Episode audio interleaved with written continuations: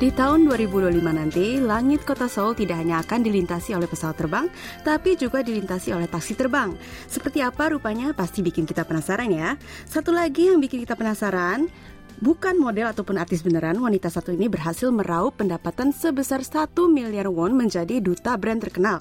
Siapakah dia? Dan ada pula kabar gembira dari Taeyang Big Bang yang telah resmi menjadi apa. Tapi sebelum kita bahas semua topik barusan, kita bahas dulu topik pertama hari ini. Tetap di AIS, Annyeonghaseyo inilah Soul.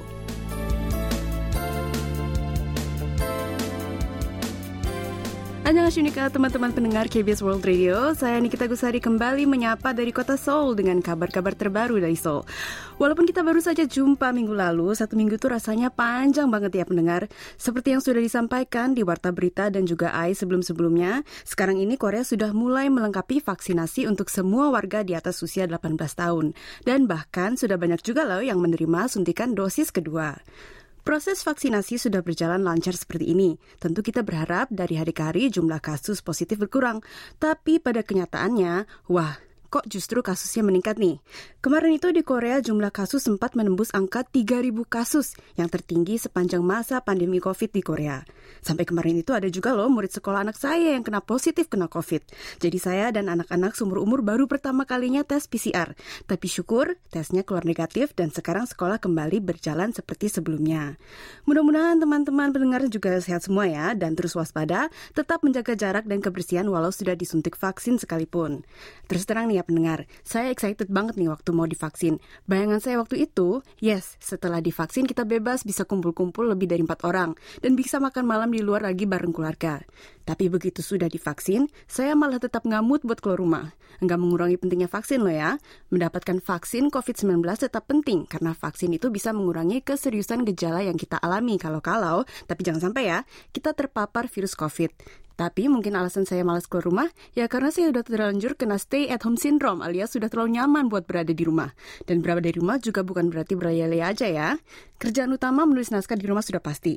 Tapi selain itu di rumah juga ada anak-anak, ada internet dan Netflix, ada tanaman yang mesti dirawat, alat fitness juga ada. Dan belakangan ini saya juga lagi pick up hobi saya semasa masih single nih, yaitu membaca buku. Apalagi apartemen saya itu letaknya hanya satu blok dari perpustakaan umum, jadi mudah banget kalau mau pinjam buku. Saya nggak sendirian nih pendengar. Menurut data dari Survei Statistik Perpustakaan Nasional Korea, Walaupun jumlah kunjungan ke perpustakaan menurun hingga hampir 70% dibandingkan tahun sebelumnya, ternyata jumlah buku yang dipinjam per hari itu justru meningkat hingga hampir 40%. Kalau di tahun 2019 perharinya warga Korea meminjam sekitar 450 ribu buku, di masa pandemi tahun 2020 kemarin, jumlah itu meningkat hingga hampir mencapai 630 ribu. Semua itu berkat adanya berbagai layanan non-kontak yang disediakan oleh perpustakaan umum di Korea. Contohnya nih ya, asalkan masih di kota yang sama, kita bisa memesan pinjaman buku dari perpustakaan distrik lain dan tinggal dijemput di perpustakaan dekat rumah kita.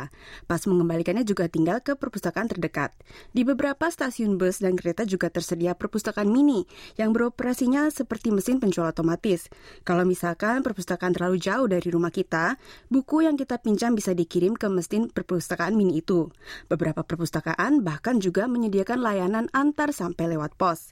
Selain itu, beberapa buku juga sudah tersedia dalam bentuk digital alias e-book. Jadi kita bisa pinjam e-book itu langsung dari situs perpustakaan. Praktis kan ya? Kalau dilihat dari rata-rata buku yang dipinjam oleh warga Korea, dalam satu bulan warga Korea membaca sekitar 1,6 buku cetak, 1,2 buku elektronik, dan 1,6 web novel. Mereka yang berpendidikan lebih tinggi dan kondisi ekonominya lebih stabil, lebih memilih buku dalam bentuk fisik, sementara para remaja memilih e-books dan web novel.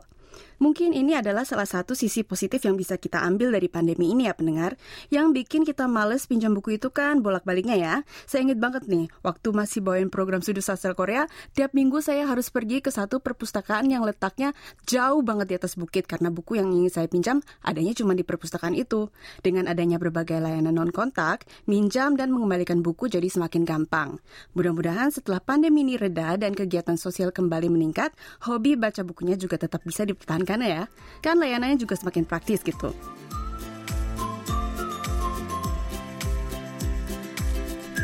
Pendengar sekarang baru kita bahas yuk tentang topik yang tadi saya sebutkan di intro, yaitu mengenai taksi terbang yang katanya akan mulai melintasi langit kota Seoul di tahun 2025. Tanggal 28 September kemarin, Kementerian Pertanahan, Infrastruktur, dan Transportasi Korea mengumumkan konsep pertama operasi transportasi udara kota Seoul yang disingkat dengan nama KUAM. Dalam konsep ini, kita bisa melihat strategi dan juga skenario pengoperasian mobil terbang alias Urban Air Mobility atau UAM di Korea dimulai dari kota Seoul. Beda dengan mobil atau pesawat terbang, UAM ini tidak membutuhkan landasan yang panjang untuk beroperasi, namun hanya koridor titik pemberhentian layaknya sebuah bus atau helikopter yang disebut dengan Bertie Port. Semakin banyak Bertie Port yang dibangun, semakin banyak titik pemberhentian yang bisa dilewati oleh KUAM ini. Pada awalnya, koridor ini akan diatur secara manual oleh operator, lalu lintas, lalu ke depannya akan diatur secara digital.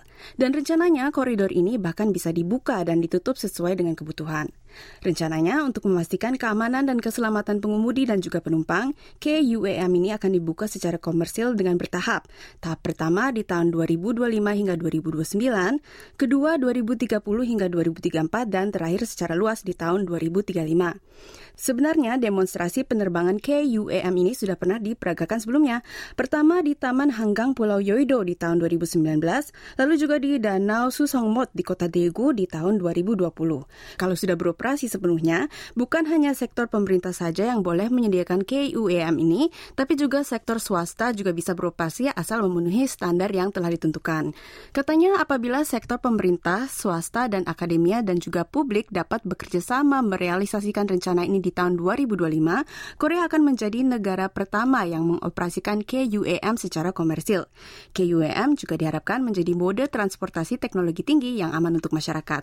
Wah, berarti tinggal 4 tahun lagi ya, sebelum kita melihat taksi terbang ini berlalu lalang di kota Seoul. Selain K-pop dan K-drama, mungkin bakalan tambah satu lagi deh alasan untuk main ke Korea.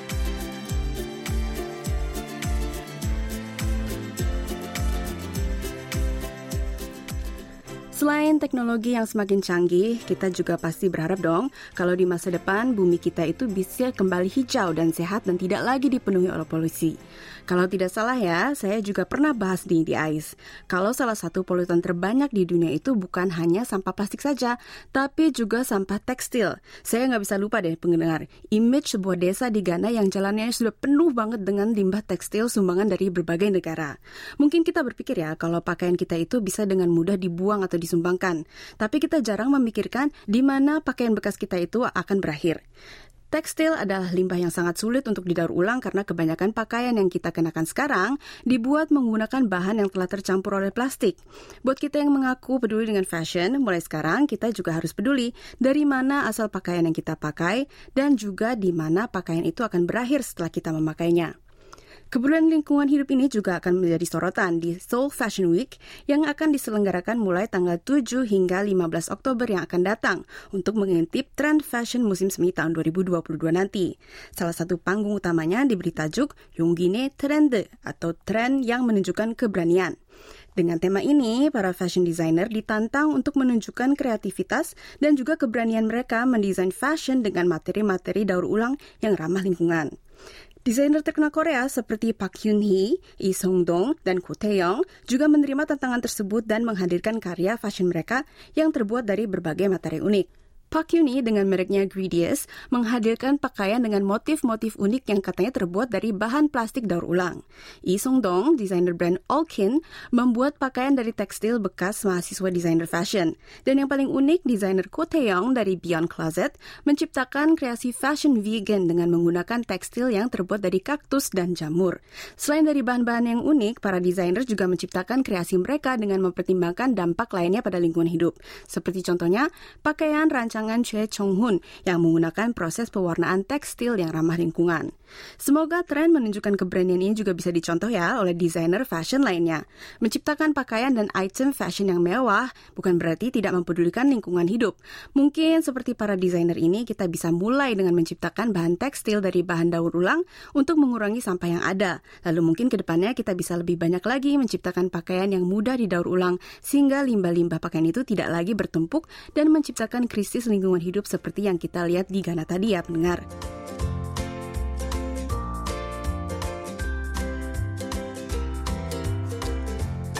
Kalau bicarain soal fashion, kita juga nggak boleh dong ketinggalan ngomongin soal modelnya. Baru-baru ini di Korea ada model baru yang lagi viral, tapi dia bukan model biasa, namanya Rosie. Rosie ini bukan model asli dan dia juga bahkan bukan artis atau selebritis. Meskipun demikian, Rosie telah berhasil menghasilkan uang sebanyak 1 miliar won dari iklan yang dibintanginya. Duh, bikin tanpa penasaran kan? Siapa sih Rosie ini sebenarnya? Ternyata teman-teman, Rosie ini adalah model CGI alias model yang diciptakan melalui grafik komputer. Setelah sukses bikin kita semua kecele di iklan salah satu bank terbesar Korea Shinhan, Rosie kembali terpilih menjadi model dari merek tas mewah Jill Vigil Stewart. Menurut perusahaan desain LF Studio yang menciptakan sosok Rosie, Rosie sebagai virtual influencer sengaja dipilih oleh Jill Stewart untuk mewakili milenial dan Gen Z dengan cara yang inovatif dan fresh. Selain bank dan tas bermerek, Rossi sebenarnya juga memiliki berbagai kontrak eksklusif dengan berbagai brand terkenal lainnya. Dan bahkan ratusan brand juga sudah melamar untuk menjadikan Rossi sebagai modelnya. Baru-baru ini, Rossi juga menjadi model dari mobil Chevrolet dan juga merek pakaian Martin Golf. Malah katanya, Rossi dikabarkan bakalan muncul di sebuah drama garapan Netflix. Kenapa ya banyak banget brand yang ingin Rossi jadi duta mereka? Menurut CEO LF Studio, karena banyak sekali artis yang tersandung skandal dan kasus-kasus negatif, sekarang ini banyak banget brand yang takut memilih model atau artis beneran sebagai dutanya. Kalau saat menjadi duta brand artis itu tersandung kasus, pasti reputasi brand itu juga akan turun. Makanya untuk cari amannya, brand-brand ini memilih figur virtual seperti Rossi sebagai dutanya.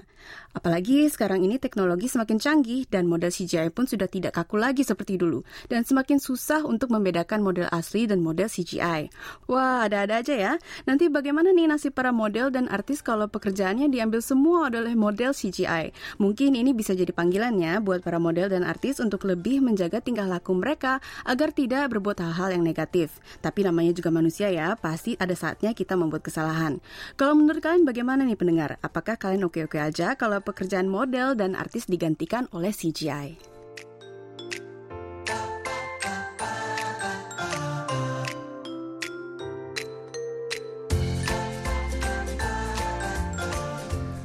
Untuk kabar terakhir hari ini, saya punya berita yang sangat gembira. Taeyang dari Big Bang dan istrinya Min Hyorin resmi jadi apa dan oma alias orang tua. Setelah tiga tahun menikah, Min Hyorin dikabarkan tengah hamil dan menunggu kelahiran anak mereka. Detil mengenai usia kehamilan dan juga kelahirannya masih dirahasiakan pendengar. Karena katanya pasangan ini ingin bisa melahirkan anak mereka dengan tenang tanpa serbuan fans dan paparazzi. Pasangan Taeyang dan Min Hyorin kenalan saat Min Hyorin menjadi model di video musik Taeyang 1A AM di tahun 2014. Mereka mengungkapkan hubungan mereka secara umum di tahun 2015 dan menikah di tahun 2018. Ah, seneng banget ya kalau dengar kisah asmara selebritis yang bebas dari skandal. Saat mereka bertemu, Taeyang dan grupnya Big Bang berada di bawah agensi YG Entertainment, sementara saat itu Min Hyorin berada di bawah agensi JYP. Di saat itu hubungan mereka direstui loh sama dua pihak agensi. Padahal di masa itu jarang banget deh. Ada agensi entertainment yang mau langsung mengakui hubungan para selebnya, apalagi kalau selebritinya seterkenal Taeyang dari Big Bang di saat itu. Selamat ya untuk Taeyang dan Min Hyorin. Mudah-mudahan bayi dan ibunya sehat terus sampai melahirkan. Mau cewek atau cowok pasti bayinya bakalan ganteng dan cantik deh. Orang-orang tuanya kan juga ganteng dan cantik ya. Kita tunggu kelahirannya dan kita juga tunggu comebacknya dari Taeyang.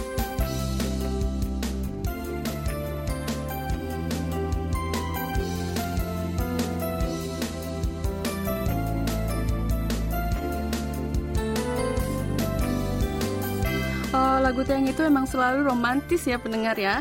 Mudah-mudahan kisah cinta Taeyang dan Min Hyorin ini bisa nular kepada pendengar yang masih jomblo dan ingin segera dapat pasangan. Amin.